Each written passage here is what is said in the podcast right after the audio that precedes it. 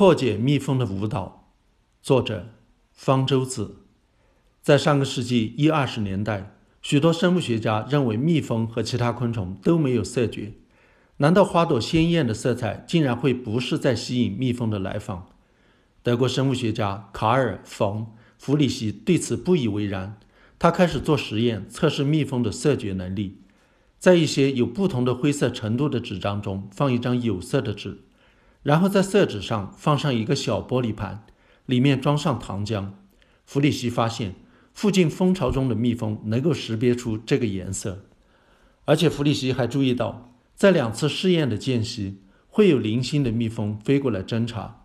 如果他们发现又有了糖浆，会返回蜂巢。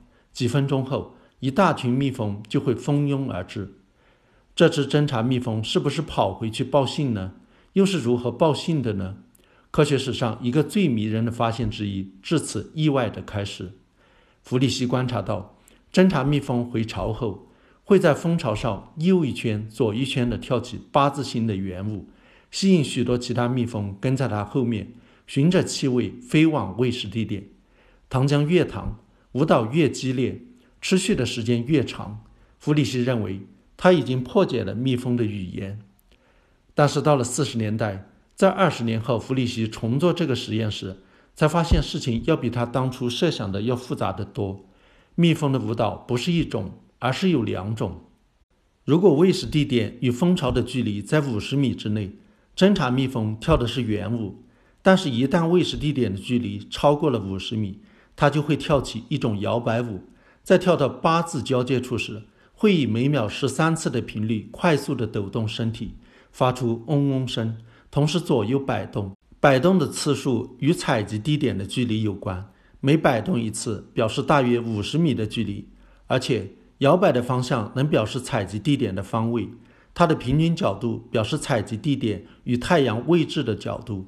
即使是阴天，蜜蜂也能通过感觉紫外线和偏振光而知道太阳的位置。这种语言并不太精确，只能把采集蜂群带到喂食地点附近。到那里后，他们就要根据从舞蹈者的身上获得的食物味道去寻找食物。但是这仍然是一种非常抽象、复杂的语言，能够传达的信息数量，据估算可达到大约十亿条，在所有动物信息传播系统中，仅次于人类语言。弗里希在一九四六年公布了这个重大发现，一九七三年获得诺贝尔生理学奖，但是在他获奖时，仍然有不少生物学家对其结果表示怀疑。在六十年代末和七十年代初。美国生物学家亚德里安·温纳等人在做了一系列实验后，认为蜜蜂完全是根据气味而不是舞蹈语言来确认食物地点的。他们认为，蜜蜂的舞蹈就像其他采集性昆虫的舞蹈一样，只是用来吸引其他蜜蜂的注意并传递气味，并无任何抽象的含义。其他蜜蜂飞出蜂巢后，是根据它们从舞蹈者身上获得的食物味道。和舞蹈者留在食物地点的体位去寻找的。在弗里希的实验中，采集蜂群能够直接飞往舞蹈者去过的食物地点，而忽视周围的其他食物地点。温纳等人认为，正是被舞蹈者留下的体位吸引过去的。